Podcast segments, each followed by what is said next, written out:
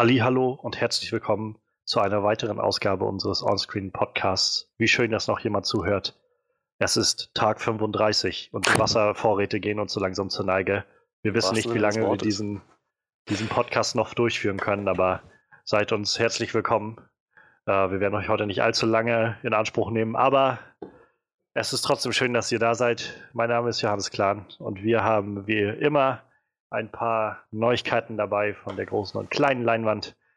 Äh, heute tatsächlich hitzebedingt in kleinerer äh, Ausstattung. Unser Talking Head on Walking Dead Frederik ist da. Ja, Hallöchen. Und unser Horror-Experte hat sich aufgrund von ja tatsächlich Hitzschlag und unmenschlichen Temperaturen in seinem, in seinem Haus äh, verabschiedet für heute. Dann, hoffe ich jedenfalls. ähm, und wird dann wieder dabei sein nächstes Mal und von seinen, seiner Tortur berichten, schätze ich. Ähm, ja, äh, keine Ahnung, wann das jemand hört, aber wir haben im Moment gerade den 7. August 2018 und äh, ja, es brennt. Es brennt einfach alles. Ähm, Gorged Earth. Ja, genau so ungefähr. Und, und Maze Runner und was weiß ich, solche Sachen. Alles das. Gibt's, es gab, glaube ich, so einen deutschen Film, der hieß Hell, wo es auch irgendwie einfach nur die Sonne gebrannt hat und alles dürr war. Habe ich nie gesehen, aber ich glaube, sowas gab es auch. Also wir leben im Prinzip in der, naja, man müsste wahrscheinlich Apokalypse sagen, weil Postapokalypse ist es dann ja erst danach. Also ich schätze, die Apokalypse wird jetzt bald losgehen. Ihr habt es hier zuerst gehört. Ähm, Wenn ihr es bei uns zuerst gehört habt, liked und subscribe. Empfehlt uns weiter. Vielleicht haben wir noch weitere coole Ansagen, die euch im Vorfeld irgendwas bringen. Ähm, was wir euch auch berichten können, gekonnte Überleitung. Ähm, heute ist eine kleine Einschätzung zum ja, neuen Netflix eigenproduzierten Film Extinction, nicht zu verwechseln mit Annihilation. Das sind mhm. irgendwie zwei recht ähnliche Begriffe, aber äh, ich glaube sehr unterschiedliche Filme. Äh, ja, ein neuer Netflix-Film mit Michael Pena und Lizzie Kaplan und Luke Coulter in den Hauptrollen. Äh, also so ein bisschen schon wieder Leute, die, also jedenfalls zwei von drei gerade, die alle schon im Marvel-Universum tätig waren. Und äh, ja, Freddy wird uns da einen kleinen Einblick reingeben. Ich auf der anderen Seite habe mich in der letzten Woche mit der dritten Staffel Broadchurch beschäftigt, der äh, BBC-Serie britisches Crime-Drama-Fernsehen. Und äh, ja, die ist jetzt, glaube ich, seit zwei, drei Wochen oder so bei Netflix. Und auch da möchte ich gerne einen Einblick reingeben, denn das lief wieder sehr gut durch bei mir mit der Serie. Und natürlich haben wir auch News dabei. Auch wieder in etwas kleinerer Besetzung gerade. Äh, wie gesagt, Manuel ist äh, leider verhindert. Aber wir wollen trotzdem ein bisschen reden über äh, Disney. Heute mal nicht James Gunn, also bestimmt auch wird es zur Sprache kommen, aber ja. äh, hauptsächlich geht es heute um ja, Fluch der Karibik 6. Eventuell kommt der. Und äh, ja, es gibt Neuigkeiten aus dem Weltraum, den unendlichen Weiten. Ähm, ja, wer jetzt aber keine Lust hat, uns über die, die Highlights der Woche reden zu hören, und gleich irgendwie zur Broadchurch kleinen Einschätzung, Flashlight oder unserer Extinction Flashlight springen möchte, ähm, der kann das tun, indem wir jetzt nämlich noch die Timecodes durchgehen. Wir fangen jetzt an mit den Highlights der Woche. Danach gebe ich euch einen Einblick in die dritte Staffel Broadchurch, ohne viel zu spoilern. Äh, das Ganze findet dann statt bei 55 Minuten und 26 Sekunden. Und im Anschluss und zum Abschluss wird Freddy uns dann nochmal ein bisschen was zu Extinction erzählen. Das Ganze dann bei. Eine Stunde, 14 Minuten und 29 Sekunden.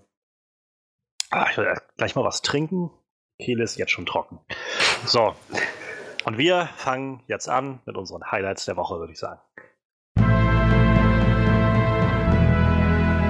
Highlights der Woche. Ja, ähm, ich glaube, ich fange jetzt mal an. Ich war letzte Woche nicht da. Ich habe Bedürfnis zu reden. Und zwar, ähm, ja, es, es gibt Neuigkeiten aus dem Weltraum, ähm, wie wir das so in den letzten Jahren festgestellt haben. Also gerade jetzt so die letzten zwei Jahre irgendwie mit so viel im Fernsehen immer wieder rausgekramt, was vor 10 Jahren, vor 20 Jahren, vor 30 Jahren funktioniert hat. Wir hatten dieses Jahr Roseanne, das große Revival, was irgendwie gut ankam, trotz Roseanne aus, aus irgendeinem Grund.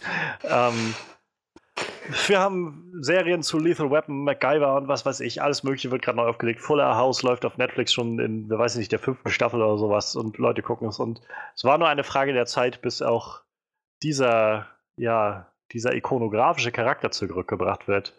Äh, wahrscheinlich hat sich jetzt jeder schon gedacht. Äh, ich rede von Warner Brothers geplantem Alf-Reboot, der jetzt bald kommt. also ohne Witz, Warner arbeitet gerade an einem Alf-Reboot, aber oh. äh, davon ab, nein, also ähm, ich dachte mir, das, das möchte ich mir ersparen. Zum einen halte ich da jetzt auch nicht so viel von und zum anderen wollte ich Freddy das ersparen, sich über Alf noch aufzuregen heute. Ich hasse dieses Ungetüm. null Problemo, sag ich da nur. Ähm, nein, jetzt am Wochenende war eine Con, eine Star Trek Con.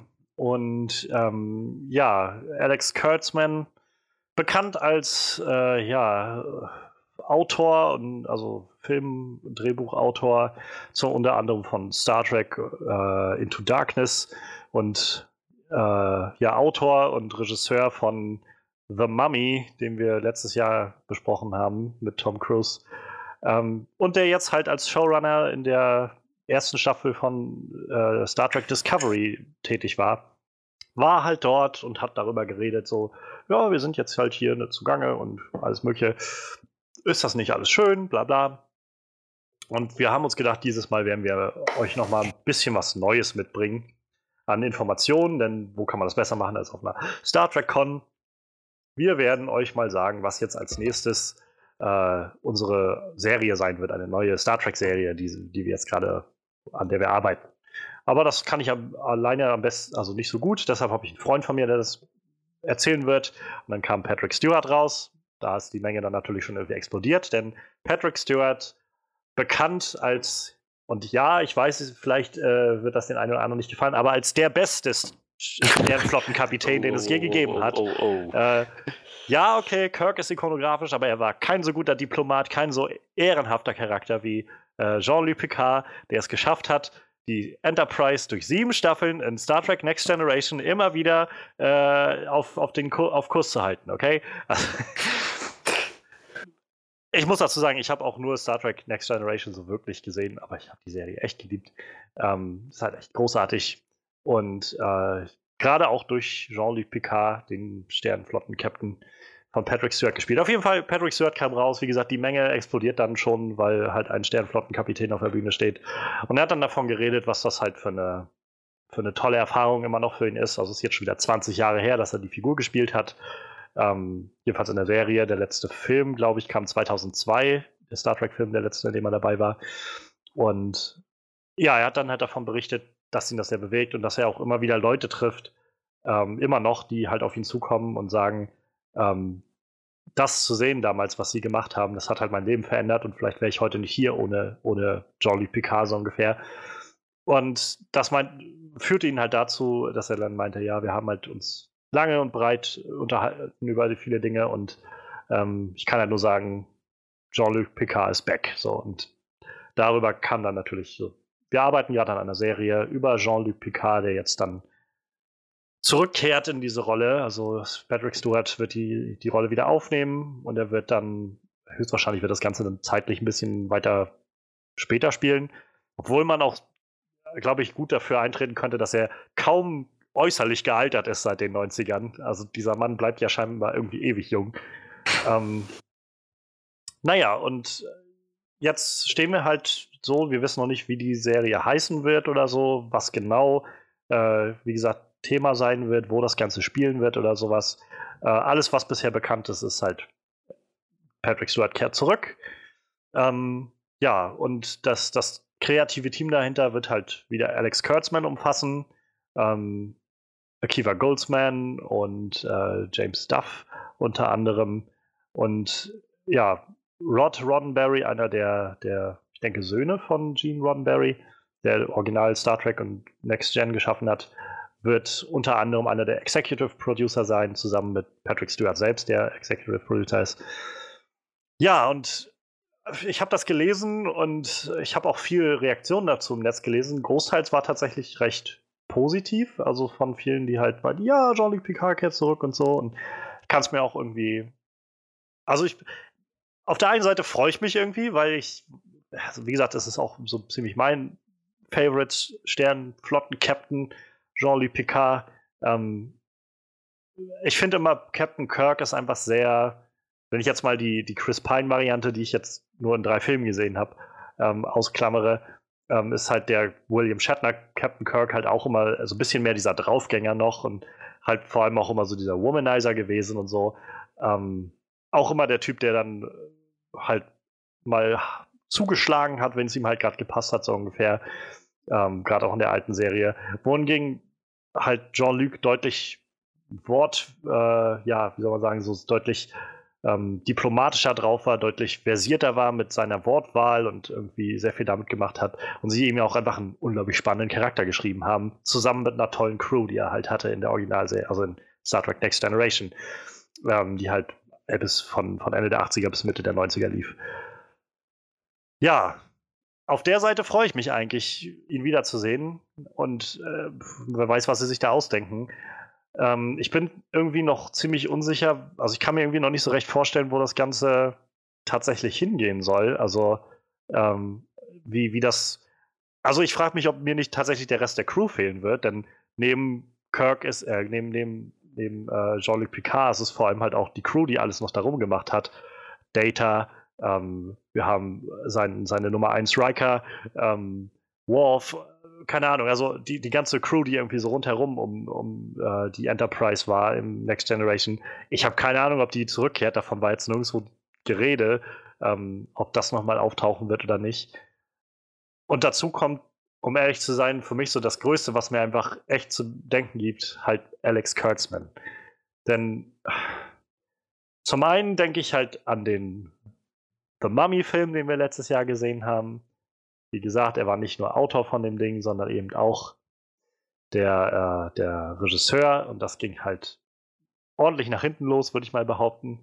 Hm. Ähm, er ist halt, steht halt hinter Star Trek Discovery der Serie, mit der ich zugegeben nicht äh, die größten, also nicht so viele Probleme hatte wie jetzt, sag ich mal, Hardcore-Trekkies, die halt da geht das irgendwie, habe ich so in alle Richtungen. Die Kritik habe ich das Gefühl, die von den einen, die sagen irgendwie, das hat alles nichts mit Star Trek zu tun, von den anderen, zu den anderen, die sagen, das macht überhaupt nichts Neues. Ich denke, eins von beiden muss es, glaube ich, sein. Es kann nicht beides sein, aber okay.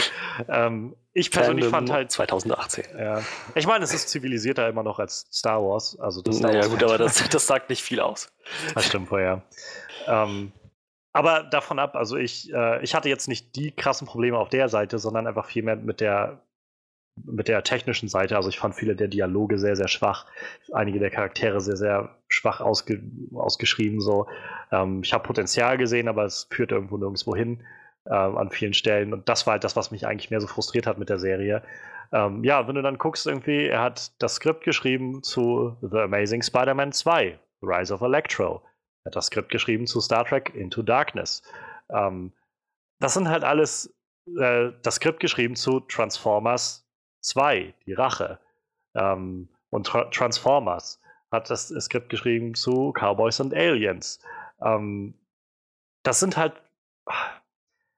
Ich, es ist manchmal so ein bisschen erstaunlich, dass dieser Mann irgendwie so eine einflussreiche Position einnimmt. Denn ich habe nicht das Gefühl, dass ich so wirklich von den Sachen von ihm, die ich gesehen habe, äh, dass da wirklich was, was dabei war, was das rechtfertigen würde, für mein Empfinden.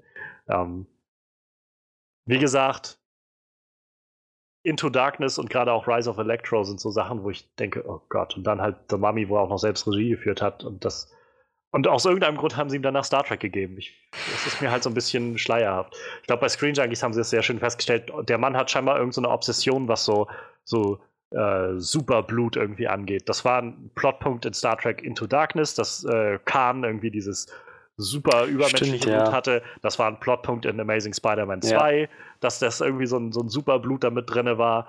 Ähm, also sie haben es sie haben es irgendwo mal sehr schön aufgeführt, dass das immer und immer wieder bei dem auftaucht. Ich glaube, Transformers 2 tauchte das auch irgendwo mit drin auf. Es ist halt, keine Ahnung, sie meinten, also damals wurde schon diskutiert, als er halt diese für Star Trek Discovery und irgendwie scheinbar ja auch so, so ich glaube, das ist so ein bisschen das, was Scott Gimple jetzt bei Walking Dead macht, ist halt so dieses ganze Franchise so ein bisschen koordinieren. Das macht er, glaube ich, scheinbar für diese Star Trek-Serien aus irgendeinem Grund. Ähm, und ich, da meinen sie schon, wer weiß, wann das bei Star Trek dann wieder auftaucht mit seinem Superblut irgendwie. Ähm, insofern bin ich echt zwiegespalten. Also ich, ich finde es zwar nicht verkehrt, Jean-Luc Picard wiederzusehen, wenn sie sich was Cooles ausdenken, aber Alex Kurtzman gibt mir halt echt zu denken. Also echt so, dass ich. Ich meine, ich werde auch der zweiten Staffel Star Trek Discovery, glaube ich, eine Chance geben. Einfach, einfach aus Interesse und weil ich sehen will, ob das Ganze dann sich noch bessert oder nicht. Ähm, aber wenn es sich halt nicht bessert, dann, äh, dann bin ich halt auch relativ bald raus, glaube ich, aus der Serie, weil dann ist sie tatsächlich nicht gut genug, dass ich denke, ich muss da meine Zeit rein investieren. Und dann habe ich umso mehr Bedenken, was, was eine Jean-Luc Picard-Serie angeht, muss ich ehrlich sagen. Vielleicht kann äh, Patrick Stewart so ein bisschen einlenken. Also ich meine, der Mann wird sicherlich auch nicht, äh, nicht, nicht sein, seine ikonografischste, eine seiner ikonografischsten Rollen, sag ich mal, äh, dafür aufgeben, dass es dann irgendwie so ein Müll wird. Aber naja, wer weiß. Also ich bin, ich bin tatsächlich sehr hin und her gerissen, wenn ich das alles so höre. Ähm, ja, das ist jetzt erstmal eine Menge äh, meiner, meiner Gedanken dazu gewesen. Hast du denn Patrick Stewart eigentlich schon als Jean-Luc Picard mal gesehen? Außerhalb von Memes, nein. Ich habe nie. Ich, äh, ich habe vielleicht mal Fetzen und Schnipsel aus irgendwelchen ganz bekannten Star Trek-Folgen aufgeschnappt. Über andere Serien, Filme, ja. Dokus oder so, immer mal was. Ich kann dir aber nicht mehr sagen, was das war, wann das war, wie die Timeline aussieht. Ich habe keine Ahnung von Picards Charakter, ich habe keine Ahnung von Kirks Charakter. Ich kenne nur die Szene mit, wo ich bin mir gar nicht mal so sicher, wer, wer das über wen sagt. Ich glaube, es ist Kirk, der, der um Spock trauert und dann halt Khan schreit. Ja, ist das, ist, ja. das ist aus äh, Star Trek 2, äh, der Sound des Khan, genau. Das ist noch 100 Jahre oder, oder 150 Jahre vor Picard. Habe ich zum Beispiel überhaupt keine Ahnung, wann das alles spielt oder so. Ähm, ich weiß, dass Patrick Stewart sehr bekannt ist für die, für die Rolle und ähm, dass er halt für die meisten Trekkies als der beste äh, Captain gelobt wird. Ja. Und ja, ähm, darüber hinaus, wie gesagt, ich kann nicht viel zu, zu Star Trek sagen. Ich habe nichts dergleichen irgendwie verfolgt. Ich bin überhaupt kein Trekkie. Ich bin wahrscheinlich das Gegenteil von einem Trekkie. Gar nicht mal ein Star Wars-Fan, einfach nur jemand, der einfach überhaupt nicht interessiert. Ja, das Gegenteil vom Track. Ich bin so anti-Trekkie. Ich, äh, ich protestiere zweimal wöchentlich gegen Star Trek. ihr seid alle schuld. Ihr seid, ihr seid Abschaum in meinen Augen.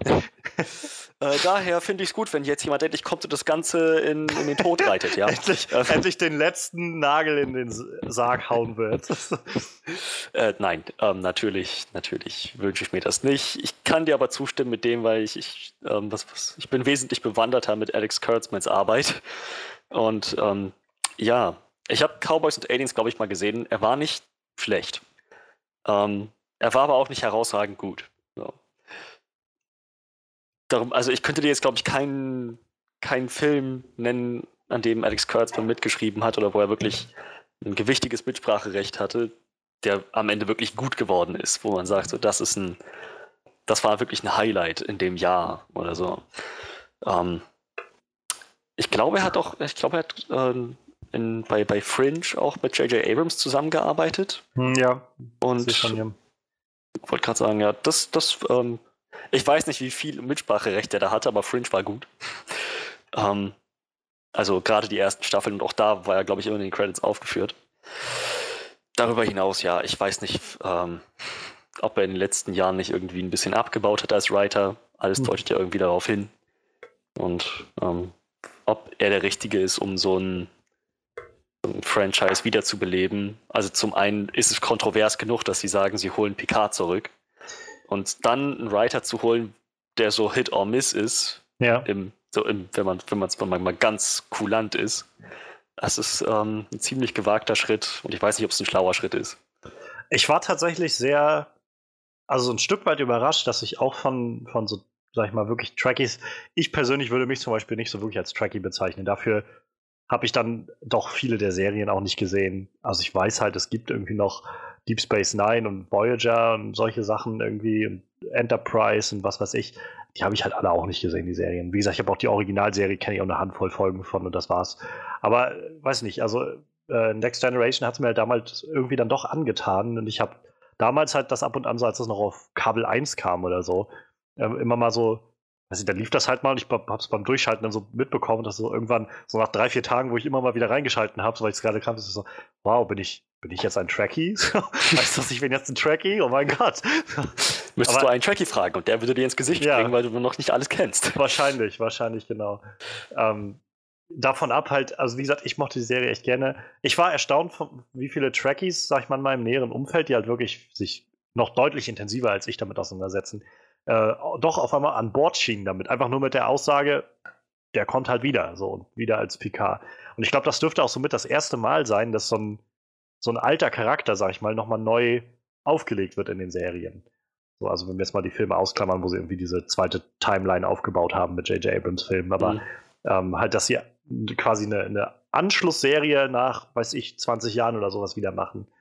Das ist schon irgendwie erstaunlich, finde ich.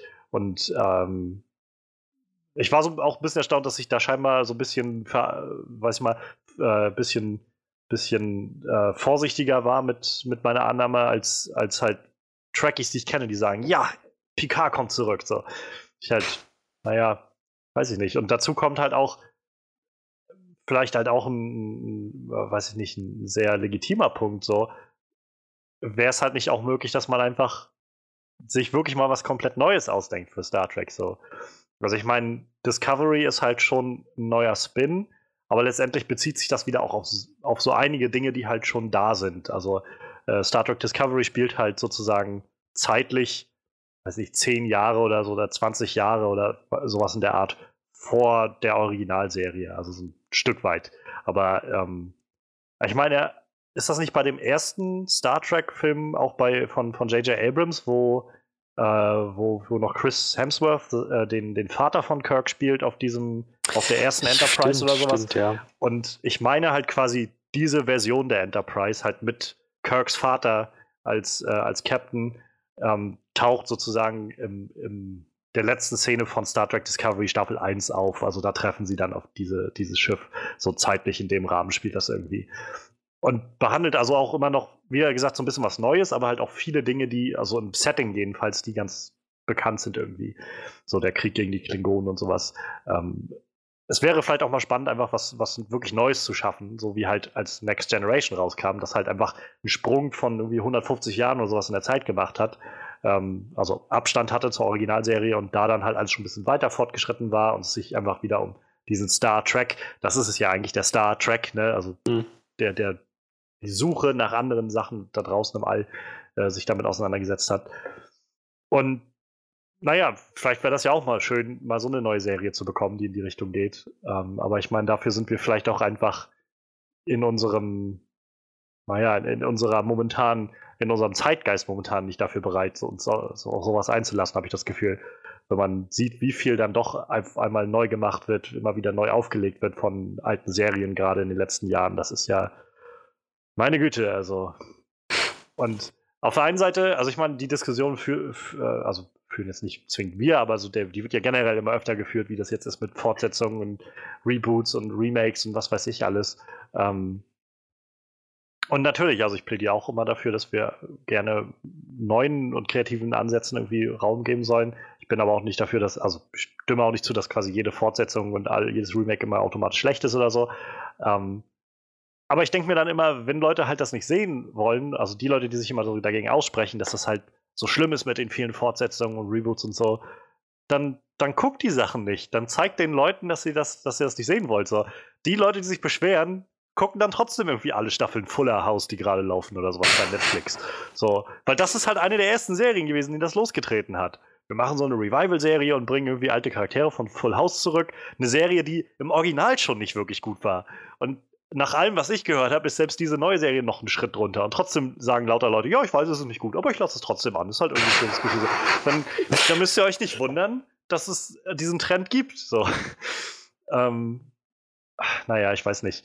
Ähm, wäre, wäre denn für dich, als jemand, der jetzt noch keinen Kontakt, also der, sag ich mal, Star Trek nur vor allem von den neuen Filmen so kennt, ja, genau. wäre das denn für dich irgendwie was was dich interessieren würde, wenn du hören würdest, es gäbe eine neue Star Trek-Serie, die wirklich auf nichts weiter sich bezieht, was bisher passiert ist, sondern wirklich einfach komplett neu von Grund auf was aufbaut.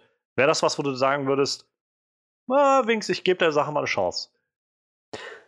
Wäre es tatsächlich. Ich muss halt dafür irgendwo in der, in der Stimmung sein, die Muße für Sci-Fi, Space Odysseys haben. Mhm. Ne?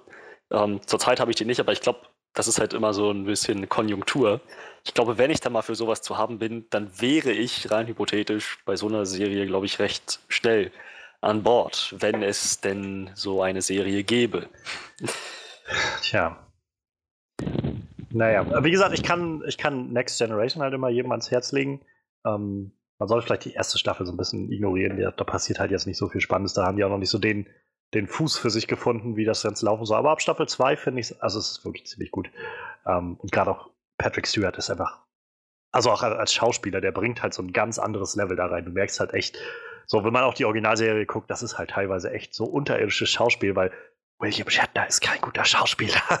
so, beim besten Willen nicht. So, er ist halt irgendwo annehmbar, aber er ist halt echt kein guter Schauspieler.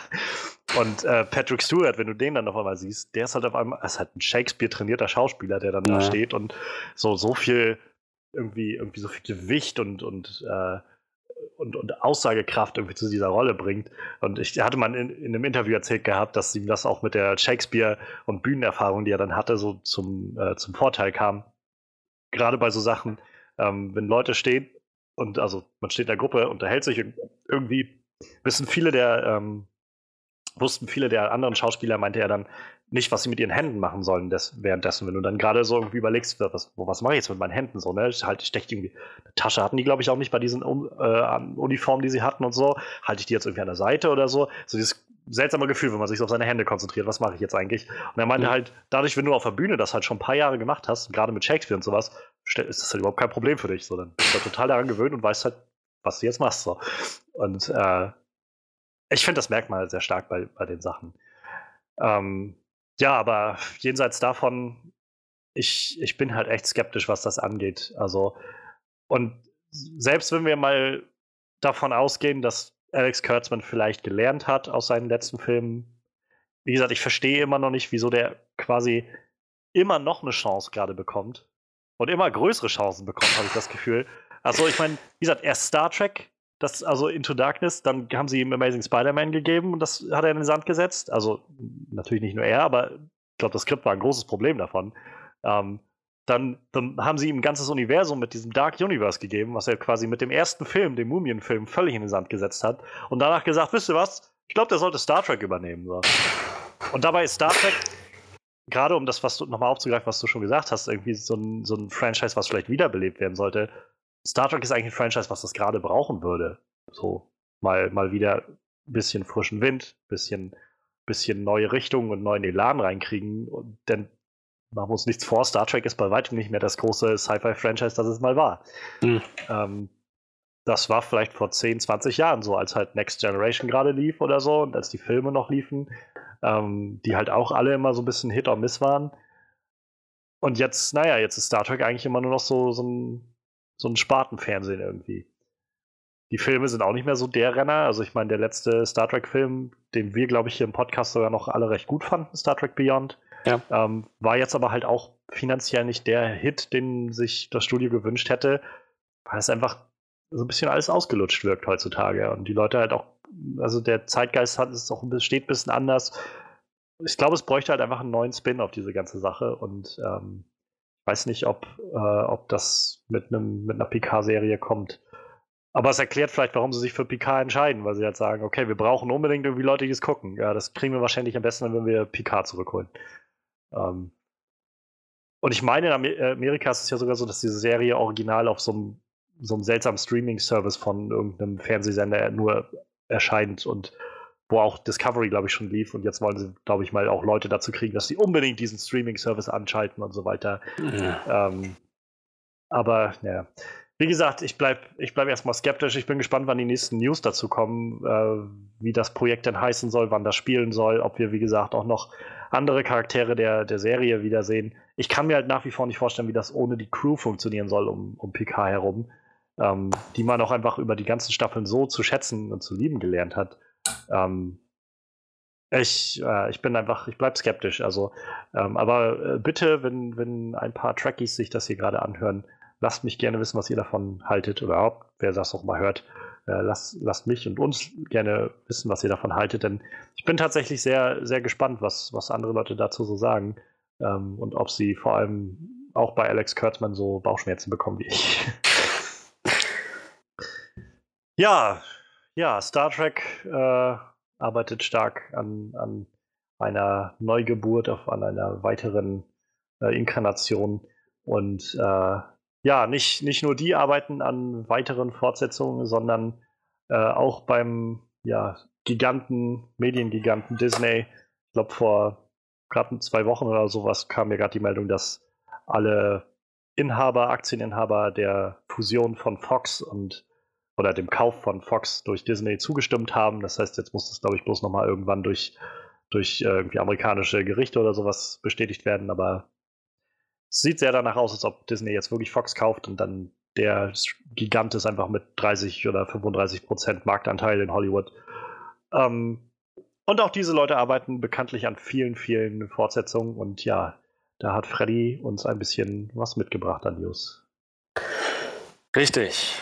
Und zwar, wir haben alle noch sehr gut Salazars Rache von letztem Jahr in Erinnerung. Fluch der Karibik, den wir alle nicht so berauschend fanden. Manche von uns ähm, weniger berauschend als andere. ähm, Jack Sparrow! Jedenfalls ähm, wird, äh, haben, haben wir damals noch spekuliert, dass das wahrscheinlich der Tod des Franchises gewesen sein soll oder gewesen sein dürfte nach der Qualität. Aber tatsächlich plant Disney nach wie vor einen weiteren Film zu machen, der sich an Salazars Rache anschließt.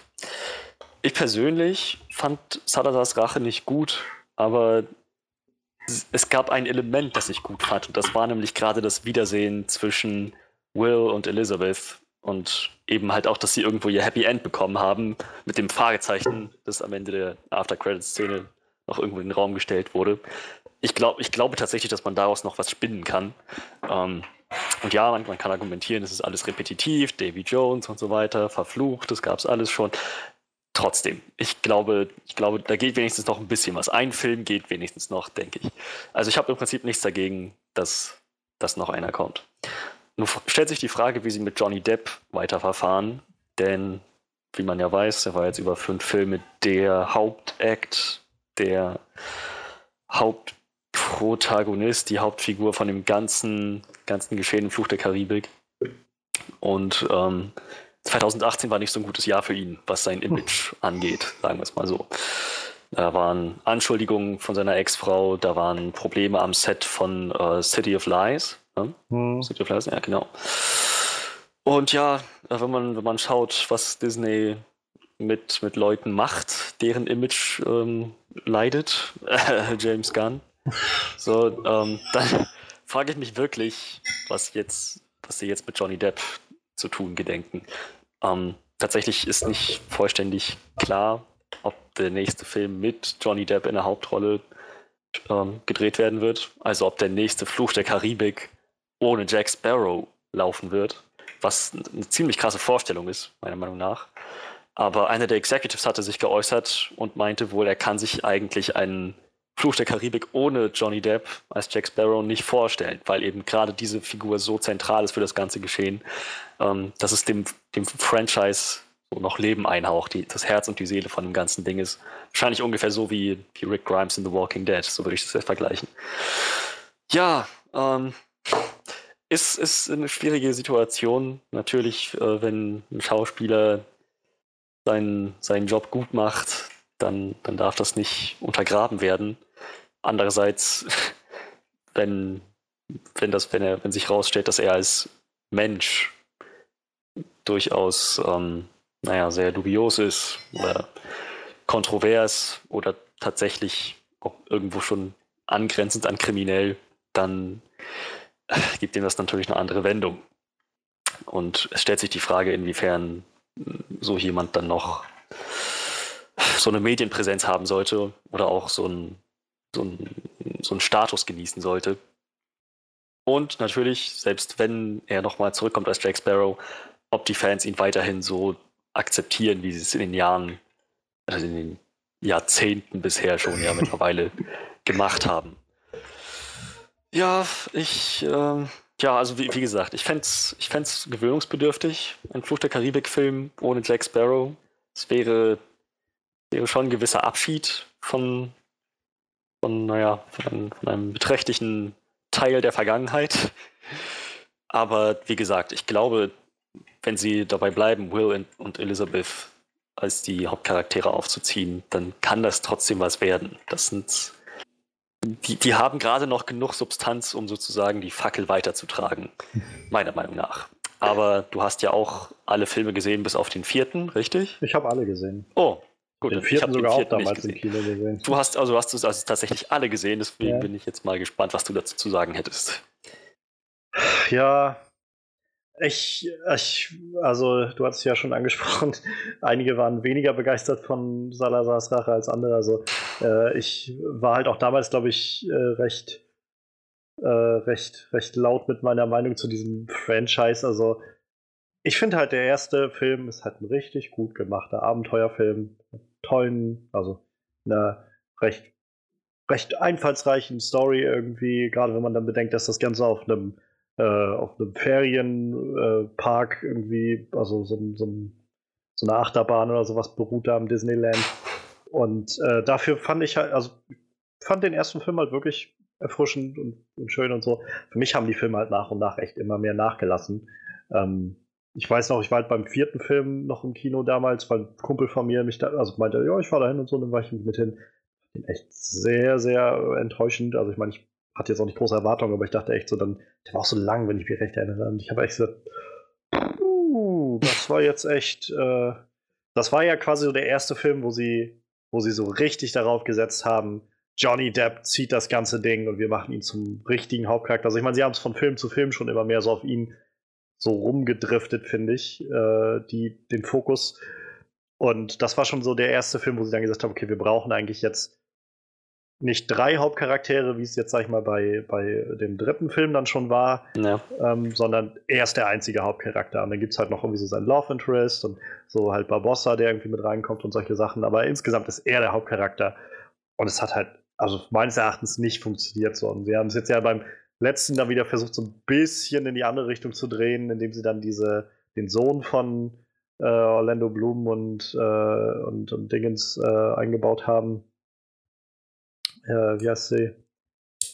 Elizabeth Dingens. Äh, die Schauspielerin, Kira Knightley. Also ja, Kira Knightley, genau. Und der Charakter war Elizabeth, äh, ist sie mit Nachnamen Shaw oder so? Ich habe keine Ahnung mehr. Ähm, ist auch egal. Auf jeden Fall Kira Knightleys Charakter.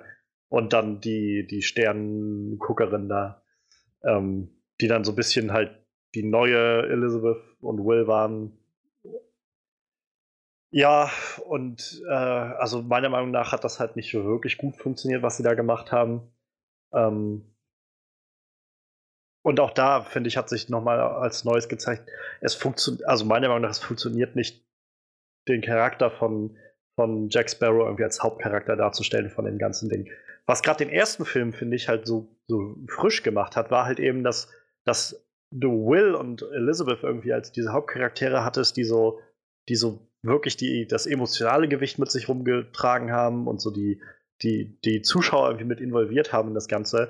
Und du halt Jack immer dann daneben, so auf der, so, daneben stehen hattest, der halt immer so ein bisschen undurchsichtlich war. Man, man wusste immer nicht so genau, was er jetzt eigentlich, was ist so sein Antrieb, was ist seine eigene Agenda, die er jetzt macht. Mal ist er halt für sie, mal ist er gegen sie, dann verkauft er die wieder und sowas.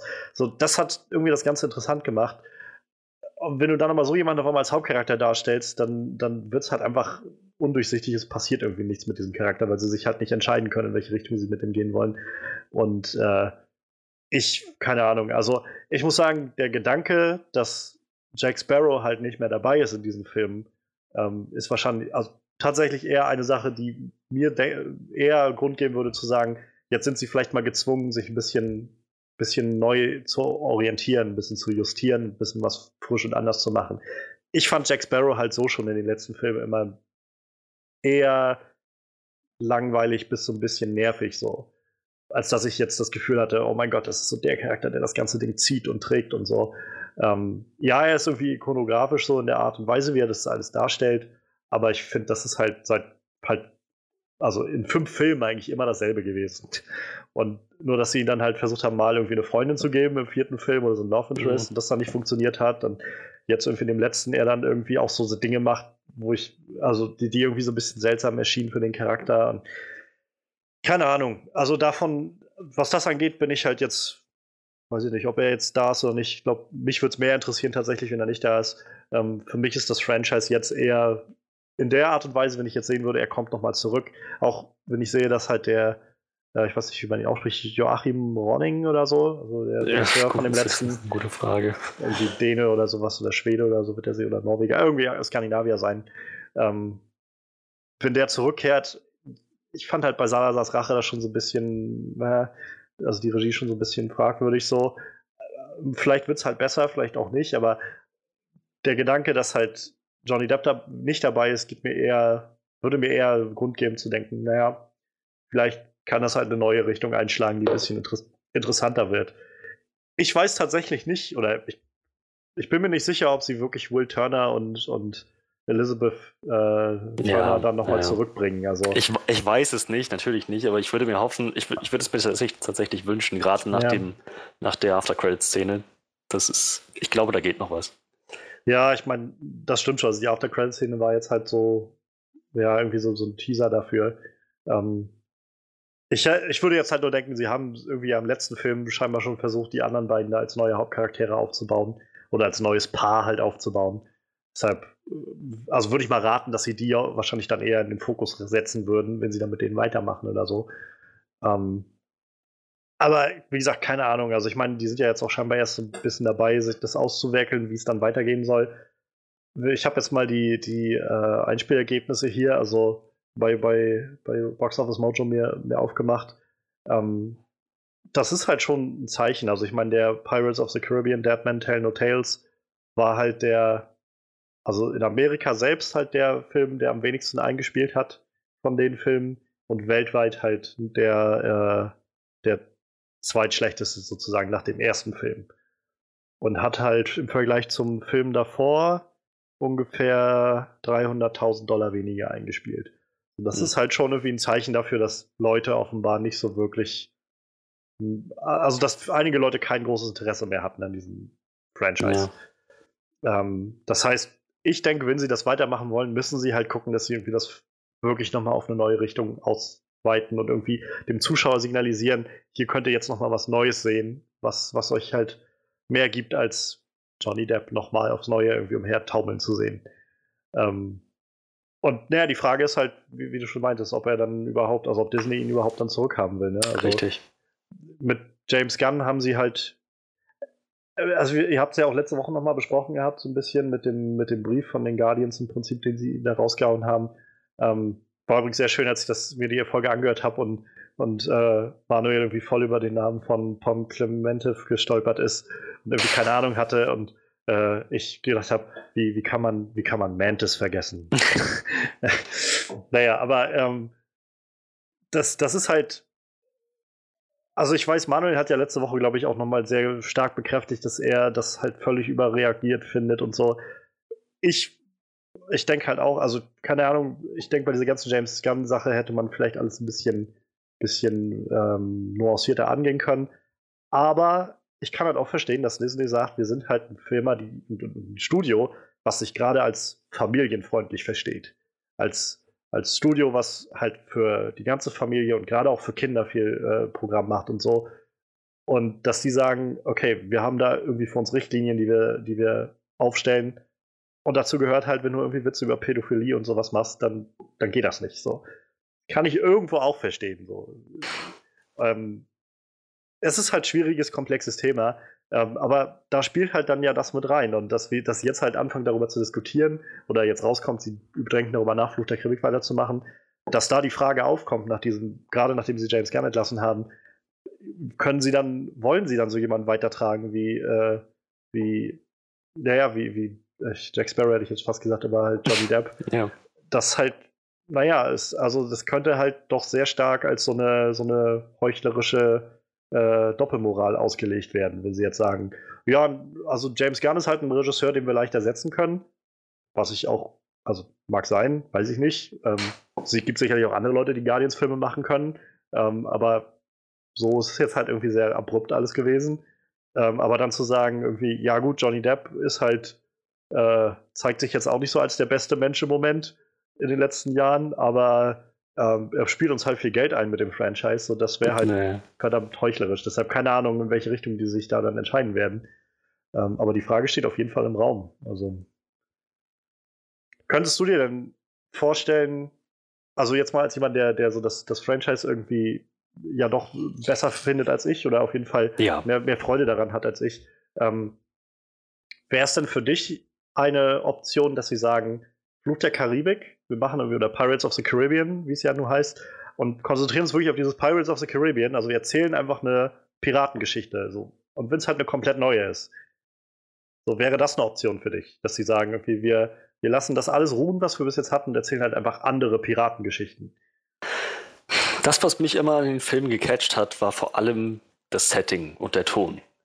Gar nicht so sehr die Charaktere. Das heißt, ich bin an sich absolut offen für einen weiteren Film mit komplett neuen Charakteren, neuen Figuren, neuen Storylines, eine andere Prämisse. Wie gesagt, für mich ist gerade das, das Setting und der Ton. Ja. Das, die, das sind halt die entscheidenden Elemente.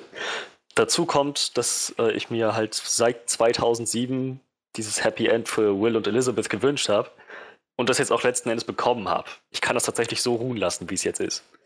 Also ja, prinzipiell wäre ich offen für eine komplett neue, komplett unverwandte Geschichte im Pirates-Universum.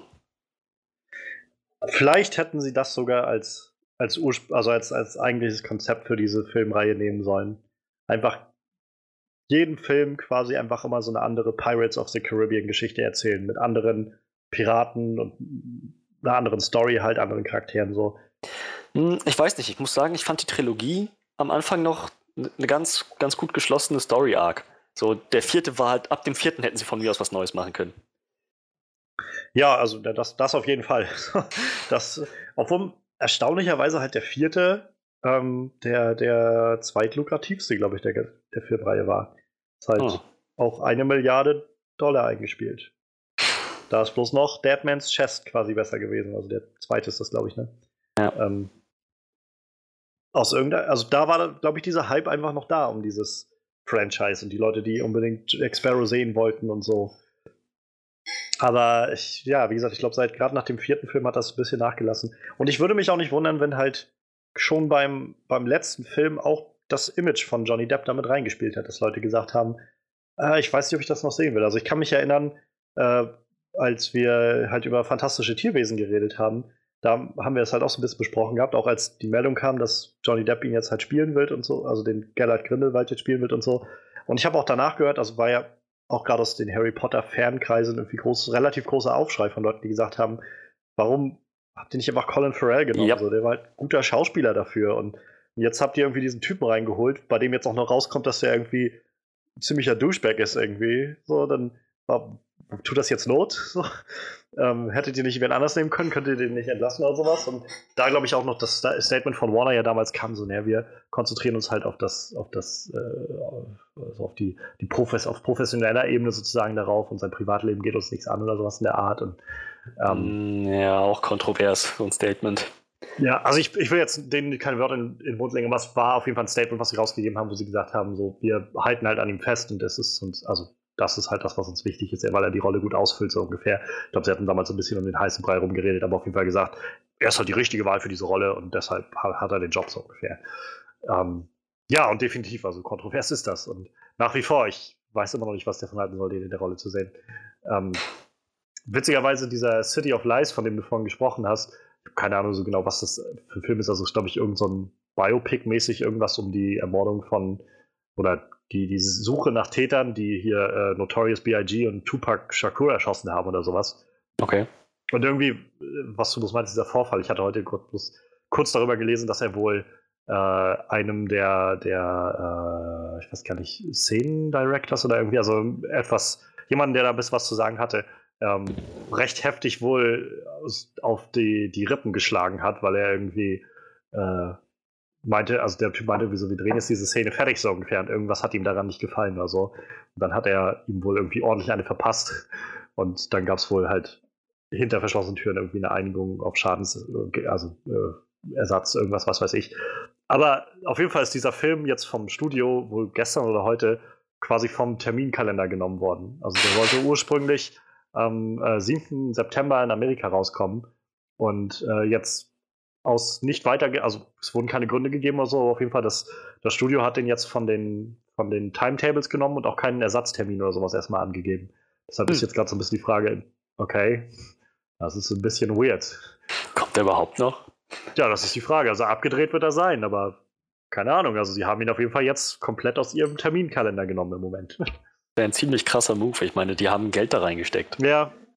Ich meine, ich rate mal, das wird jetzt so ein Film sein, der jetzt nicht, in Anführungszeichen nicht so teuer war, halt kein Blockbuster. Aber ja, es ist trotzdem ein paar Millionen, die da sicherlich reingegangen sind. Ähm, ich frage mich halt auch, also vielleicht erhalten wir dazu auch nochmal irgendwann mehr Informationen, aber ich fand es irgendwie interessant und auch, gerade weil du es mit, äh, mit City of Lies ja nochmal angesprochen hattest. Ja, ich weiß nicht. Also, ich finde es halt, wie gesagt, so ein bisschen schade, um für mich einfach als jemand, der den ersten Film gerade halt sehr gut fand, so ein bisschen schade, um das Franchise zu sehen, dass das halt so ein bisschen sich so totgelaufen hat. Für mein Empfinden jedenfalls. So, so, ich finde, das ist das typische Beispiel von so einem Franchise, das einfach irgendwann nicht mehr weiß, was es eigentlich machen will und einfach immer nur dasselbe nochmal macht. Ähm, und auch nie so wirklich verstanden hat, warum das ursprünglich eigentlich so gut funktioniert hat. Und naja, vielleicht ist das jetzt halt so ein Wachruf, Weg, Weckruf für die. Aber vielleicht machen sie jetzt auch einfach genauso weiter oder so. Auf jeden Fall will Disney scheinbar nicht auf dieses Flaggschiff, haha, verzichten. Ja. Ach so, ja, richtig, das war ein Wortspiel. ja, ja, cool. ich weiß. Äh, ich habe gedacht, es, es hilft uns vielleicht über äh, die Dehydration irgendwie hinwegzukommen. Aber so Tatsächlich ist die Dehydration der Grund, warum ich erst zu spät geschaltet habe. Das, das, ja, das habe ich mir fast gedacht. Also wir sind, wir, wir trocknen hier aus für euch. Ich hoffe, ihr wisst das zu schätzen. Ähm, es bleibt spannend. Also ich bin echt gespannt, wo das Ganze hingehen wird, auch wie Disney jetzt in den letzten, äh, in den nächsten Monaten auf verschiedene Sachen reagieren wird. Es haben jetzt auch schon viele also einige Schauspielerinnen und Schauspieler und überhaupt Leute aus der Branche angefangen, ihre Tweets zu löschen, alles Mögliche also aus den letzten Jahren, und einfach zu sagen, okay, bevor mir da irgendwer kommt, lösche ich jetzt alles seit was quasi, die, weiß ich, älter ist als acht Jahre oder was weiß ich wie lang. Ähm, aber wow. auf jeden Fall, es zieht halt seine Kreise und äh, ja, James Gunn, ich meine, Manuel meinte ja auch noch so, das letzte Wort ist dann noch nicht gesprochen. Ich glaube, das letzte Wort ist gesprochen. Also ich glaube, James Gunn wird nicht wieder engagiert werden. Habe die Frage, was das noch für, für Konsequenzen mit sich ziehen wird. Denn ich glaube, Disney hat nicht damit gerechnet, dass die Leute so, so kontrovers darauf reagieren. Ja. Aber, also ich glaube, du hast es letzte Woche auch gesagt. Sie können, glaube ich, sich nicht hinstellen als Multimilliarden-Dollar-Firma irgendwie und sagen, ja gut, wenn die Leute das jetzt äh, nicht wollen, dann, dann stellen wir den halt wieder ein. So, das ja, genau. Kannst du halt vergessen. Also, glaube ich jedenfalls nicht. Hörst du das, Manuel, wenn du diesen Podcast anhörst, was du wahrscheinlich sowieso nicht tust, aber ich bin nicht deiner Meinung. Ha, und ich hatte recht. Wie gut, dass wir das einfach immer in, einem, äh, in einer Dreierabstimmung klären können, solche Sachen. Soll James Gunn wieder eingestellt werden? Wir haben gesagt, nein. Ja, aber gut, dann auf jeden Fall äh, soweit erstmal zu Disney und Fluch der Karibik.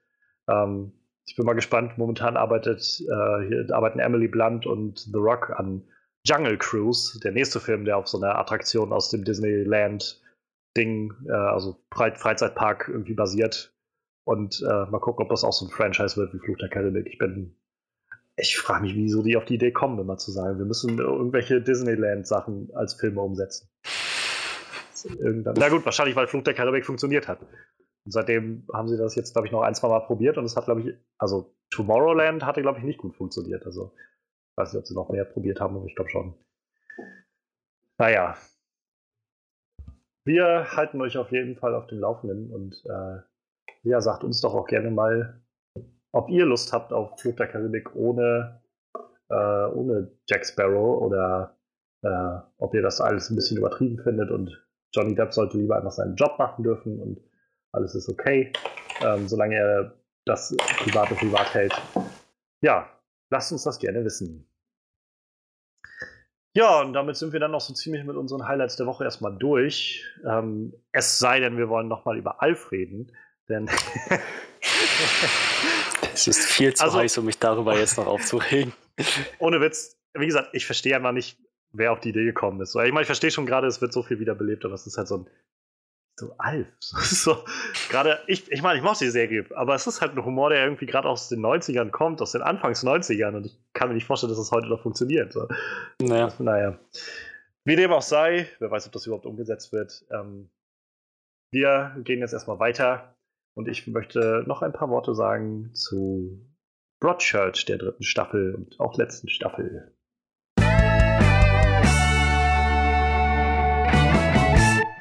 Ich habe Broadchurch äh, irgendwann vor, auch schon wieder, weiß ich nicht, drei, vier Jahre her äh, gesehen bei Netflix damals noch. Da waren gerade die ersten zwei Staffeln draußen. Ähm, die, die erste Staffel kam 2013, also alle Staffeln der Serie haben halt acht Folgen. Ist halt so ein Miniseries-Format im Prinzip. Ich glaube, jede Folge geht immer so 45 Minuten ungefähr. Und ähm, ja, jede Staffel behandelt immer irgendwie so einen gewissen Kriminalfall. Das Ganze spielt halt in so einer fiktiven englischen Kleinstadt, Broadchurch, die so direkt am, am Meer liegt.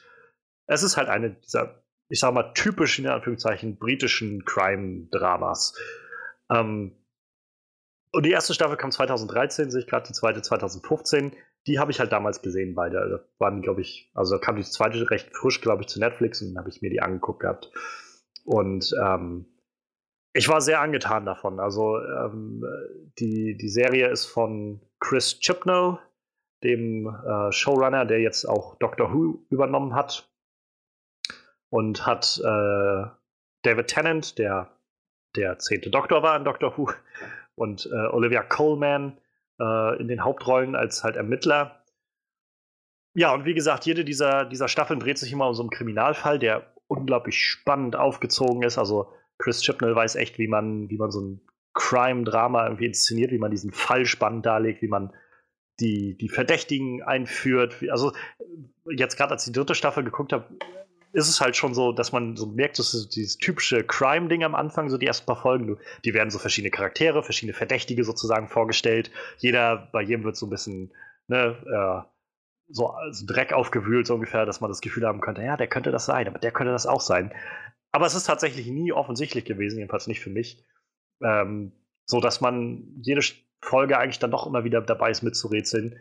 Ähm, was diese Serie aber dann meiner Meinung nach doch immer noch hervorhebt gegenüber anderen so Crime-Serien, ähm, ist zum einen da, der Aufbau. Wie gesagt, es sind acht Folgen und es ist halt einfach wie so ein, ein Miniseries, wie so ein so ein langer Film, wie sechs, sieben Stunden geht, ähm, mit halt so klein, in, unterteilt in sechs, sieben acht Folgen, die alle mit so einem kleinen Cliffhanger enden und dann immer so ein bisschen einen wieder zur nächsten Folge ziehen. Deshalb unglaubliches Binge-Watching-Potenzial. Ähm, und dadurch bleibt es halt spannend und es entstehen aber auch nicht so viele Filler oder so. Und gleichzeitig äh, gibt die Serie sehr, sehr viel Raum, ähm, damit ihre Charaktere irgendwie atmen können und leben können. Und das also merkt man halt sehr und das hebt die Serie sehr hervor. Ähm, die erste Staffel dreht sich zum Beispiel um äh, um einen toten Jungen, der halt gefunden wird an der Küste. Also, wie gesagt, Broadchurch, diese kleine Stadt, lebt, äh, liegt halt direkt am, am, Meer, irgendwie an so einer Klippe, so dieser typischen englischen Klippen. Und äh, quasi am Strand unter so einer Klippe wird halt so ein toter Junge gefunden. Es wird halt recht schnell klar, dass der ermordet wurde. Und dann geht zum einen diese Suche nach dem Täter los, die unglaublich spannend aufgezogen wird. Und zum anderen kriegt man echt einen sehr guten Einblick da rein, was das mit der Familie des, des ja jetzt toten Jungen macht, was das mit der ganzen Kleinstadt macht, wo irgendwie jeder jeden kennt ähm, und wie schnell diese Stadt auf einmal anfängt, halt sich gegen gewisse Leute zu stellen, wie, schnell, wie schnell Leute an den Pranger gestellt werden und so, was das wieder für Auswirkungen hat. Also es wird sehr gut rübergetragen, was die Leute dabei empfinden. Es halt, da kommt dieser Drama-Aspekt halt sehr stark rein. Und es ist wirklich unglaublich gut aufgezogen. Ähm, ja, wie gesagt, erste Staffel dreht sich um toten Jungen, und die Suche nach dem Täter, wie die, alle Leute das irgendwie in der Stadt bewältigen.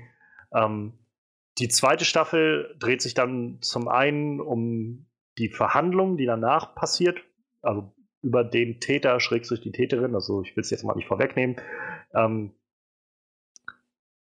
und auf der anderen Seite dreht sich es halt auch so um, um, so einen älteren Fall, der schon länger zurückliegt, der dann nochmal aufgenommen wird durch die beiden Ermittler. Und ja, dann war so ein bisschen Pause. Also Die, die Staffeln haben alle so zwei Jahre zwischeneinander. Die dritte Staffel kam dann 2017. Hat aber lange nochmal gebraucht, bis sie dann in Deutschland rauskam. Also sie kam jetzt gerade auch erst in, bei hier, hier bei uns auf Netflix. Und äh, bei der Staffel machen sie einen Zeitsprung. Da gibt es dann quasi, während Staffel 1 und 2 direkt nacheinander laufen, ist Staffel 3 dann noch einmal drei Jahre danach. Ähm, und in der dritten Staffel, die jetzt passiert, die auch die letzte Staffel der Serie geworden ist, dreht sich um keinen Mordfall, sondern um einen Vergewaltigungsfall. Und ähm, wie das halt in dieser Serie schon, also wie ich es auch schon gesagt hatte, irgendwie, wie sie es machen, es wird einmal unglaublich spannend aufgezogen, wer ist der Täter, wer ist das? Ähm, und zum anderen halt wird viel beleuchtet, wie Charaktere damit umgehen, was das mit so einer Gemeinschaft von Leuten macht, wenn auf einmal klar wird, dass irgendwie ein Vergewaltiger unter denen ist. Ähm, also die erste Staffel startet auch direkt damit, wie halt, man sieht eine Frau, wie sie irgendwie am, äh, irgendwo so an auf so einer Bank sitzt und dann kommt die Polizei angefahren, nimmt sie dann irgendwie ähm, mit, die wirkt halt recht verwirrt, dann wird klar, dass sie irgendwie vergewaltigt wurde und dass sie da sich gemeldet hat. Ähm, und so nach und nach wird dann halt klar, dass diese Vergewaltigung auch schon zwei Tage her ist, dass sie auch noch nicht, also irgendwie sehr verwirrt und, und mitgenommen war von all dem, sich dann erst melden konnte und so weiter. Und während halt der, der Täter gesucht wird und immer mehr klar wird irgendwie, dass viele Leute irgendwie ähm, im Umfeld in Frage kommen. Die, sie wurde nämlich vergewaltigt bei äh, oder nach einer Geburtstagsfeier von ihrer besten Freundin, als sie 50 wurde. Und äh, ja, da waren halt Gäste, also irgendwie ungefähr 60, ich glaube 56 oder so, Männer mit allen Gästen und allen, äh, allen äh, weiß ich nicht, Caterern und Taxifahrern und was weiß ich, wer da noch alles da war. Und naja, es wird dann halt nach und nach versucht, da irgendwie äh, so ein bisschen, bisschen klar Schiff zu machen, wer das Ganze letztendlich war. Dazu kommt halt die Belastung, darüber nachzudenken, dass es wohl jemand war, den man kennt.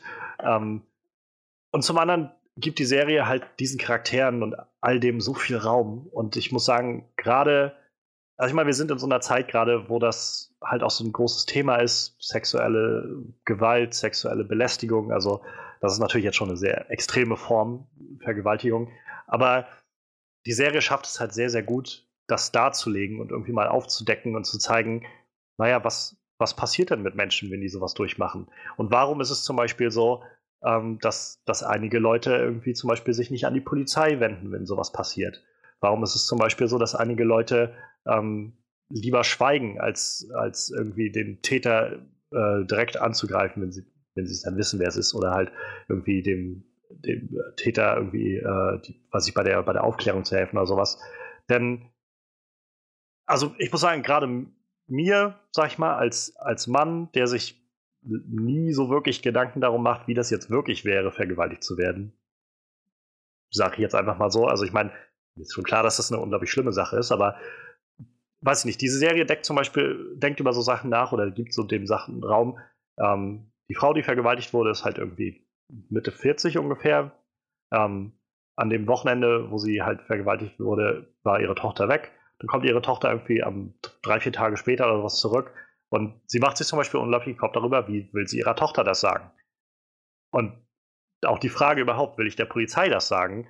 Dann, wenn, wenn die Polizei das erfährt, dann erfährt das quasi nach und nach die ganze Stadt.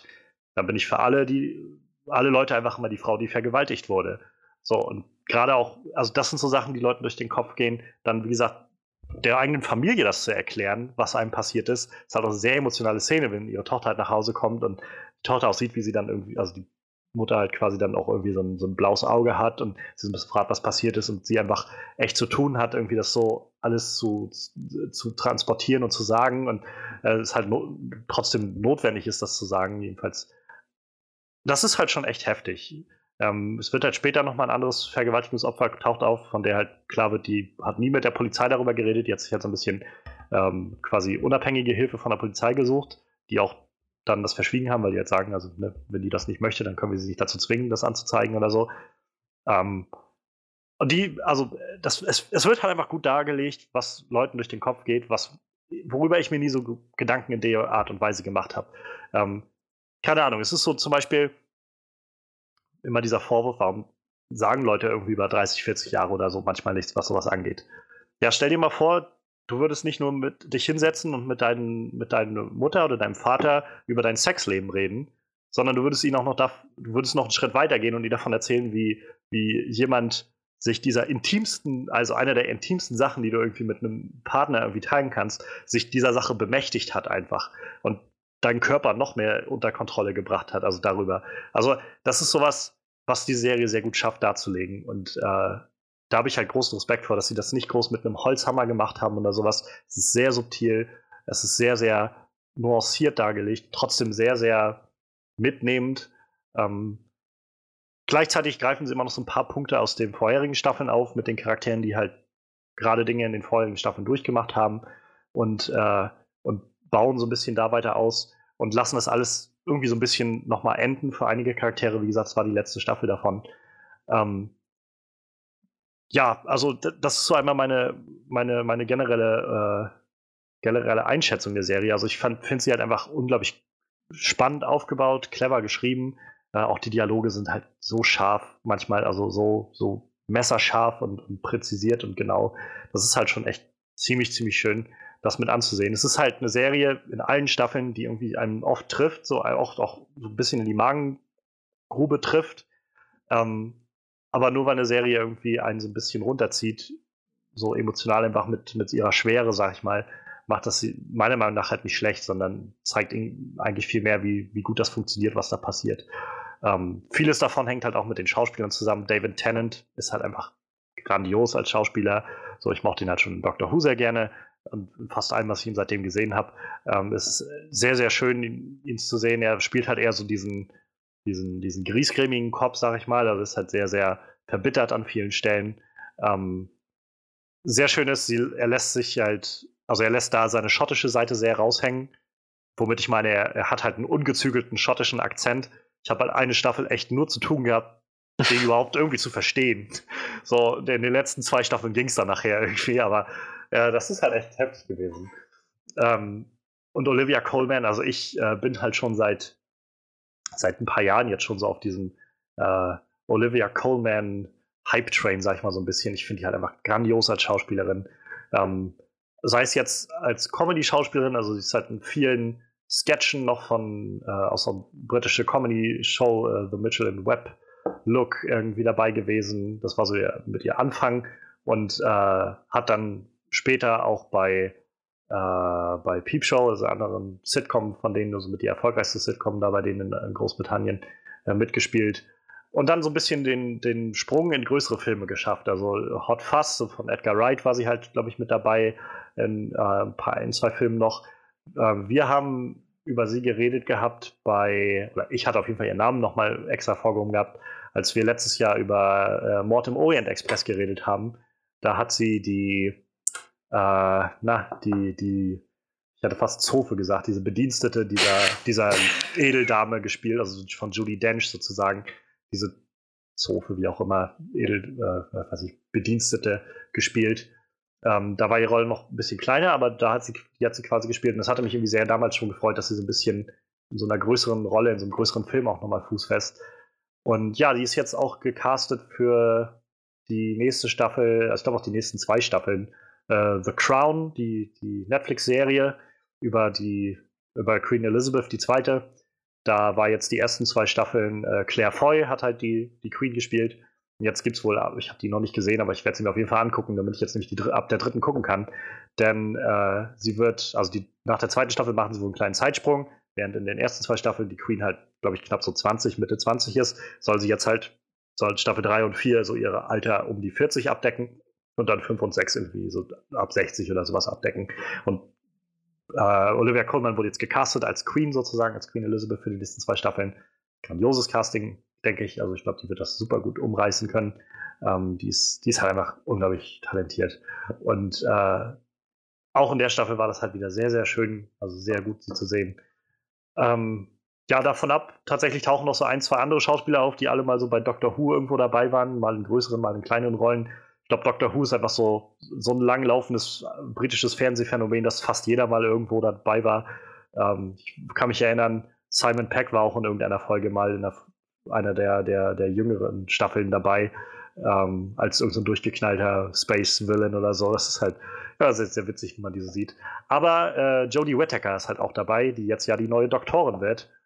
Ähm, was mir wieder Hoffnung, also was ist Hoffnung, aber noch mehr Vorfreude gibt auf die neue Doctor Who-Staffel, denn ähm, ja, ich glaube, das, das Pairing hat sich bisher bewährt. Also Chris Chibnall als Showrunner von Broadchurch und halt Jodie Whittaker als größere Rolle in der Serie und jetzt halt Chris Chibnall als Showrunner von Doctor Who und sie als Hauptcharakter. Ähm, ich glaube, das wird, äh, wird eine ziemlich runde Sache, kann ich mir vorstellen.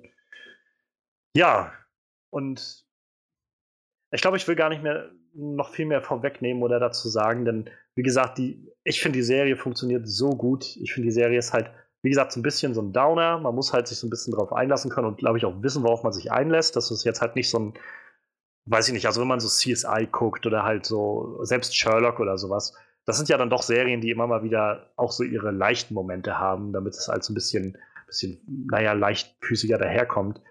Das macht die Serie halt nicht. Also es gibt halt, sag ich mal, als Ausgleich für diese, für diese Downer-Momente, die so ein bisschen sehr, äh, sehr tragisch immer irgendwie sind, dann eher mal so herzliche Momente, wo man irgendwie Charaktere wieder sieht, die sich mehr binden. Aber es gibt jetzt nicht so wirklich viele haha, mal, das war so ein Gag, der alles ein bisschen auflockert, Momente. Und irgendwie finde ich das auch sehr schön. Das funktioniert halt in dieser Serie einfach echt gut. Ähm, ich bin halt ein bisschen traurig tatsächlich, als die Serie jetzt rum war, war ich so ein bisschen traurig, dass es auch die letzte Staffel war. Ähm, ich hatte mir, ich hätte gerne noch mehr Fälle, glaube ich, von denen gesehen. Aber andererseits ist es halt auch gut. Es ist jetzt so ein Ende gefunden, was gut war, was gut funktioniert hat. Und sie haben halt meiner Meinung nach nicht viel falsch gemacht. Also erste Staffel ist wirklich sehr, sehr gut. Die zweite war ein bisschen schlechter, aber immer noch sehr gut. Und die dritte war wieder sehr, sehr gut, fand ich. Und äh, ich kann halt nur jedem, wie gesagt, diese Serie ans Herz legen. Ähm, ich würde aber auch dazu raten, also wenn man die Serie jetzt gucken will und wenn irgendwie jemanden das gereizt hat, was ich gesagt habe zur dritten Staffel, ähm, dann tatsächlich auch mit der ersten Staffel aber anzufangen. Denn wie gesagt, sie arbeiten so einige Dinge nochmal auf, die in der in den ersten zwei Staffeln passiert sind. Die tauchen in der dritten Staffel dann nochmal auf und ich glaube, die machen am meisten Sinn, wenn man die ersten zwei Staffeln gesehen hat.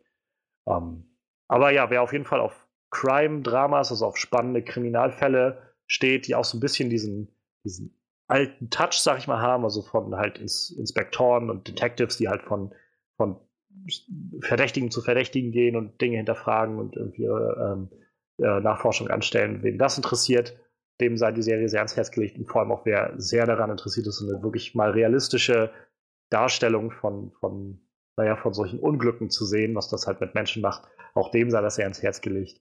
Ähm, ja, ich bin auf jeden Fall sehr, sehr zufrieden gewesen mit Staffel 3 von Broadchurch und wie gesagt, sie laufen recht gut durch. Sie verleiten gut zum Binge-Watchen. Ich habe sie mir dann noch so ein bisschen aufs Tablet runtergeladen und konnte dadurch dann in der Bahn auch noch gut so ein paar Folgen gucken, dann ist man irgendwie auch recht gut in zwei Tagen durch mit so einer Staffel. So lang sind die halt nicht. Ähm, und wie gesagt, wenn man erstmal einmal drin ist, das ist halt so spannend gemacht und sie schaffen immer am Schluss der Folgen so clevere Cliffhanger, dass man sagt, okay, nächste Folge, so, nächste Folge und nächste Folge und dann ist man irgendwie auf einmal durch. Ja. Ähm, ich glaube, soweit äh, das erstmal meine Gedanken zu Broadchurch, jedenfalls meine spoilerfreien Gedanken. Viel mehr möchte ich jetzt, glaube ich, nicht dazu sagen. Denn, wie gesagt, die lebt von diesem, von diesem spannenden Faktor, dass man nicht weiß, wer es ist und in welche Richtung sich die Geschichte entwickelt. Und das möchte ich auch niemandem nehmen. Ja, soweit zu Broadchurch Staffel 3. Lasst mich gerne wissen, ob ihr die Serie gesehen habt, ob ihr äh, die dritte Staffel auch gesehen habt und ob was ihr darüber denkt oder, oder ob ihr jetzt halt Lust habt, äh, auch die Staffel euch anzugucken und überhaupt die Serie anzugucken, denn äh, wie gesagt, ich, ich kann die nur, nur loben. Nur loben, denn es gibt nicht viel, was man daran aussetzen kann, denke ich. Das war viel. Aber zum Glück habe ich, äh, hab ich jetzt den nächsten Part erstmal ein bisschen zum Zuhören. Äh, denn Freddy hat sich auch ein bisschen mit Netflix auseinandergesetzt. Ähm, wo ja, wie gesagt, äh, am Anfang schon ein bisschen äh, vorweggenommen, der, der neue Netflix Original Film Extinction rausgekommen ist.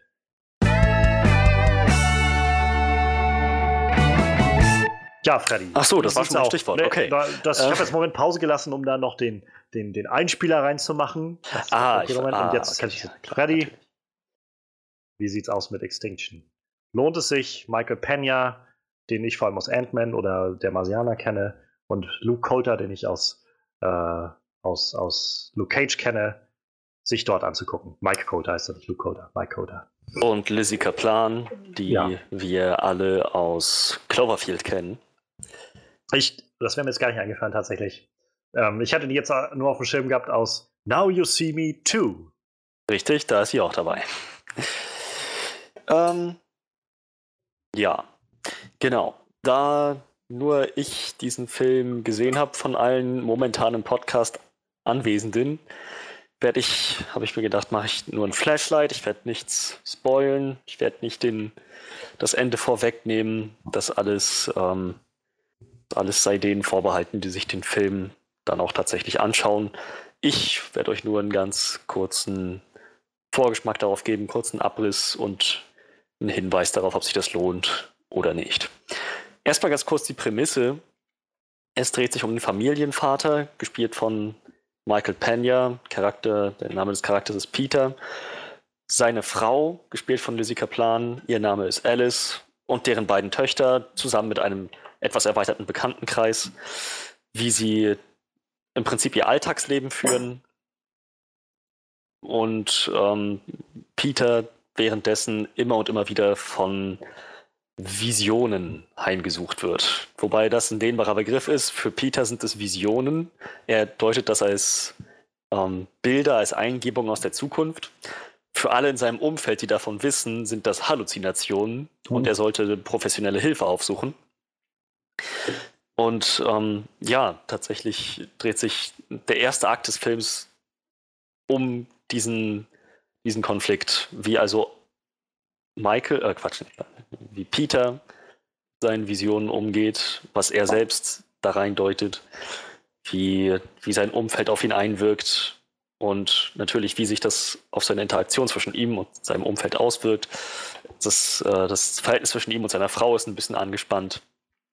Ähm, und es stellt sich tatsächlich auch im Laufe des, äh, des Anfangs des Films raus, er ist nicht der Einzige, der von solchen Visionen geplagt wird. Ähm, Teil der Prämisse, würde ich noch sagen, ist noch der Beginn des zweiten Aktes. Es stellt sich nämlich, oh Wunder, wie man auch schon im Trailer zu 90 Prozent gesehen hat, heraus, dass das nicht nur Halluzinationen sind, sondern dass tatsächlich in diesen Bildern, die er sieht, ähm, ein gewisser Wahrheitsgehalt steckte.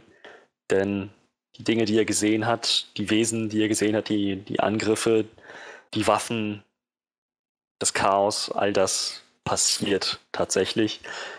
Nicht genauso, wie er es gesehen hat, aber es passiert. Und ja, ab dann ist im Prinzip die Extinction erreicht. Es stellt sich sehr schnell raus, dass eine, eine Armee von Lebewesen, humanoid offensichtlich, in Raumanzügen und schwer bewaffnet, im Prinzip die Ausrottung von jedem, von jeder einzelnen Person auf dem Planeten plant wo auch immer sie langkommen, wen immer sie sehen, alles, was lebt, wird abgeschossen. Man sieht von diesen Wesen an sich erstmal nicht viel. Ich werde auch nur das beschreiben, was im Trailer zu sehen ist. Wie gesagt, humanoider Aufbau vom Körper her und in einer Art Raumanzug. Viel mehr wird erstmal gar nicht über die Wesen bekannt. Mehr möchte ich auch gar nicht dazu sagen, denn das würde tatsächlich schon einiges von, dem, von der späteren Filmhandlung, von, von Twists vorwegnehmen.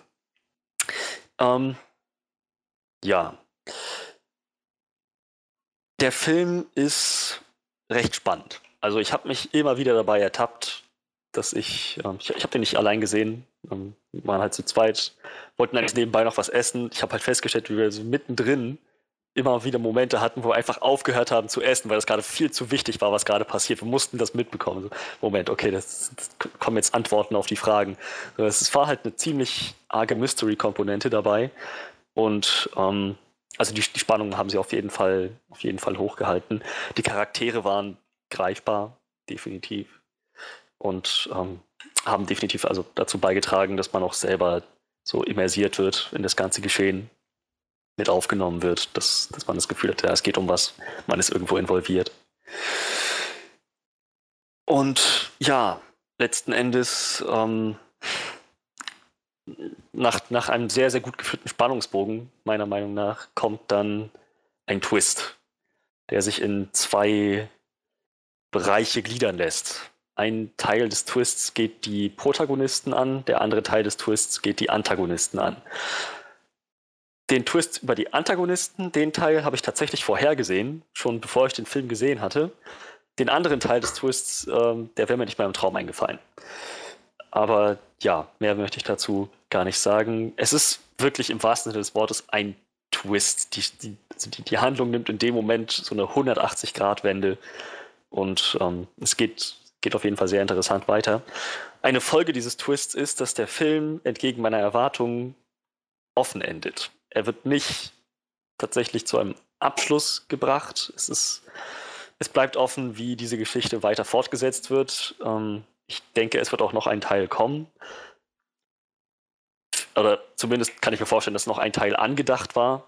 Je nachdem, wie, wie jetzt die Resonanz des Films ist, ähm, wird sich das zeigen, ob sie tatsächlich noch einen Teil machen, ob sie diese Geschichte weiter fortspinnen.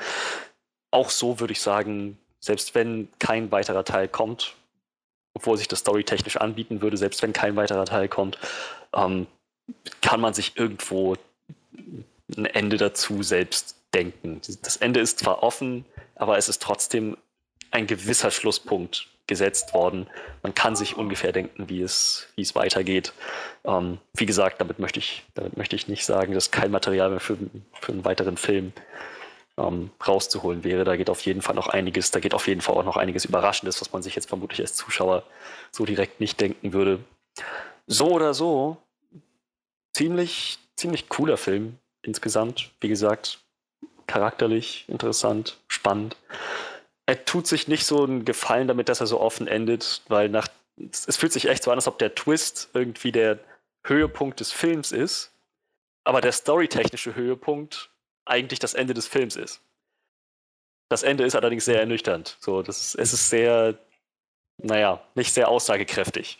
Und das, der, der eigentliche Schlusspunkt im Film, also das, was der, das, was filmisch als der Höhepunkt angedacht war, nämlich das Ende, dieses offene Ende, fühlt sich überhaupt nicht wie ein Höhepunkt an. Das fühlt sich eher an wie so ein bisschen heiße Luft am Ende von diesem ganzen Ding, wo man merkt, okay, jetzt, jetzt verpufft diese ganze Spannung, die sich aufgebaut hat, so irgendwie ein bisschen im Nichts.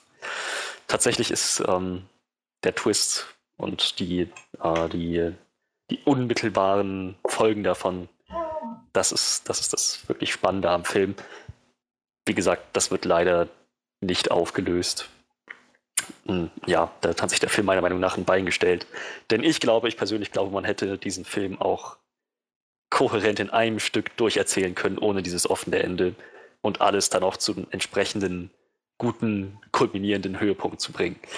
Haben sie nicht gemacht, die Chance haben sie sich entgehen lassen, aber nichtsdestotrotz ist das ein Film, den ich weiterempfehlen würde.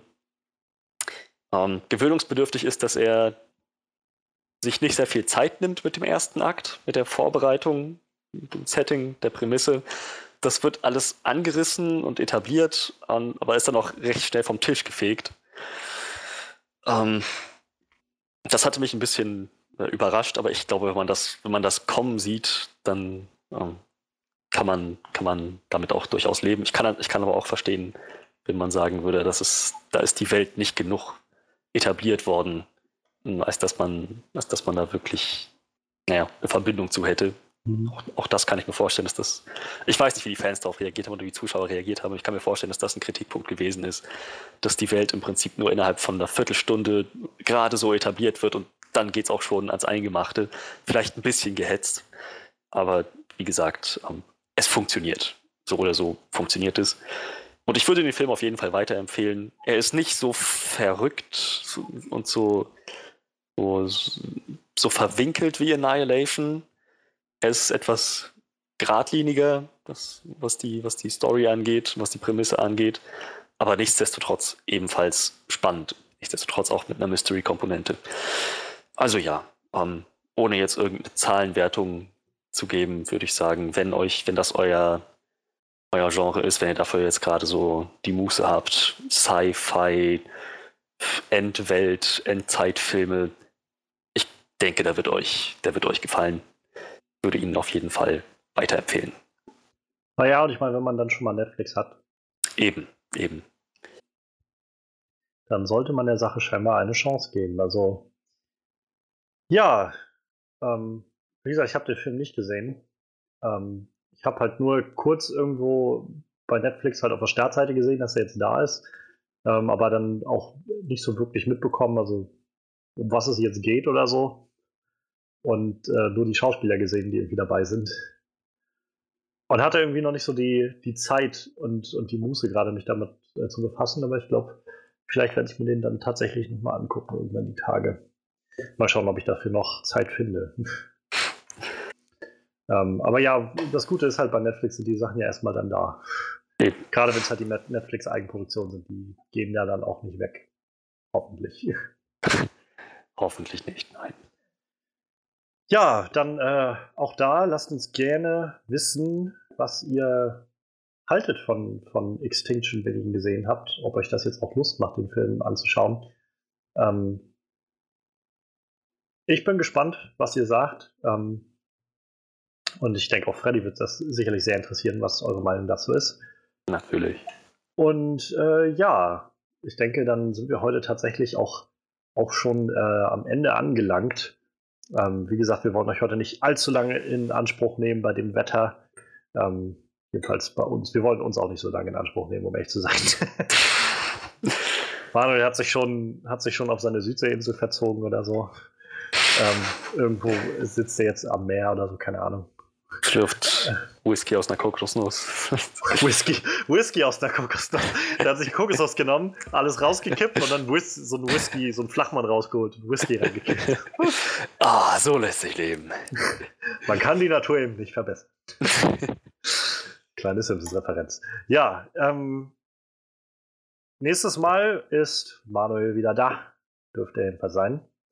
Ähm, und mal schauen, worum es dann gehen wird. Wir, wir werden sehen. Auf jeden Fall wird es wieder was geben. Ähm, wenn euch das interessiert, was wir hier tun und ihr äh, jetzt gerade zum ersten Mal zugehört habt und überhaupt so das Gefühl habt, ich, äh, ich, ich würde denen gerne irgendwie äh, so, so folgen und auf, auf dem Neuesten bleiben, was sie so machen, dann verzweifelt nicht, das könnt ihr tun. Ähm, unter anderem sind wir natürlich auf Soundcloud vor allem zu finden. Da laden wir die Podcasts immer als erstes hoch. Ähm, oder laden wir sie halt hoch. Wir laden sie nur woanders hoch. Also es ist exklusiv, nur bei Soundcloud, ja. ähm, aber da laden wir sie hoch und da findet ihr sie natürlich als erstes.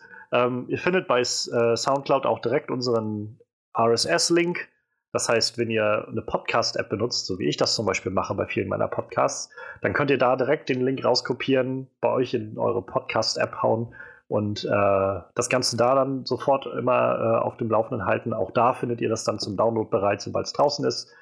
Ähm, schaut also gerne bei äh, Soundcloud beim Onscreen Podcast vorbei. Ansonsten findet ihr uns auch bei iTunes. Das ist ja auch so eine der, der äh, gängigeren äh, Podcast-Ebenen gerade für die Apple-Nutzer. Da findet ihr den On-Screen-Podcast auch. Und äh, auf unserer Website natürlich, onscreenreview.de. Ähm, außerdem haben wir noch unsere Facebook-Seite Onscreen Review. Und äh, ihr findet Manuel auf Instagram mit so seinen kleinen Sachen und mich findet ihr auf Twitter, wenn ihr irgendwie meinen Gedanken zu verschiedenen Sachen folgen wollt. Ähm, und alle Links für den ganzen Quatsch gibt es auch nochmal in der Beschreibung zu diesem Track. Ja, ich glaube, ich habe nichts vergessen. Ähm, ja, in dem Sinne freuen wir uns sehr, von euch zu hören. Über alles, was wir heute geredet haben oder über alles, was ihr auch uns immer schon mal sagen wolltet. Oder wenn ihr irgendwie Wünsche habt, über was wir mal reden sollen, dann könnt ihr auch das gerne vorschlagen und wir schauen mal, äh, ob wir darauf Lust haben. Und ja, wenn nicht, dann, dann wenn nicht, dann könnt also, ihr uns mal gestohlen bleiben. Dann, dann habt ihr Pech gehabt. So. Ähm, Nee, aber äh, wir hören gerne von euch. Lasst uns gerne, äh, tretet gerne in Kontakt mit uns und äh, lasst uns von euch hören. Wir freuen uns auf jeden Fall, dass ihr diesmal dabei wart. Ja, wir hoffen, ihr trinkt genug, ihr seid äh, fit genug, äh, auch noch die nächsten drei Jahre der Dürre zu überleben. Und äh, ja, wir hören uns dann nächste Woche wieder. denn auch wenn die Welt verbrennt, der Podcast muss weitergehen. Ähm, in dem Sinne, macht's gut und bis dann.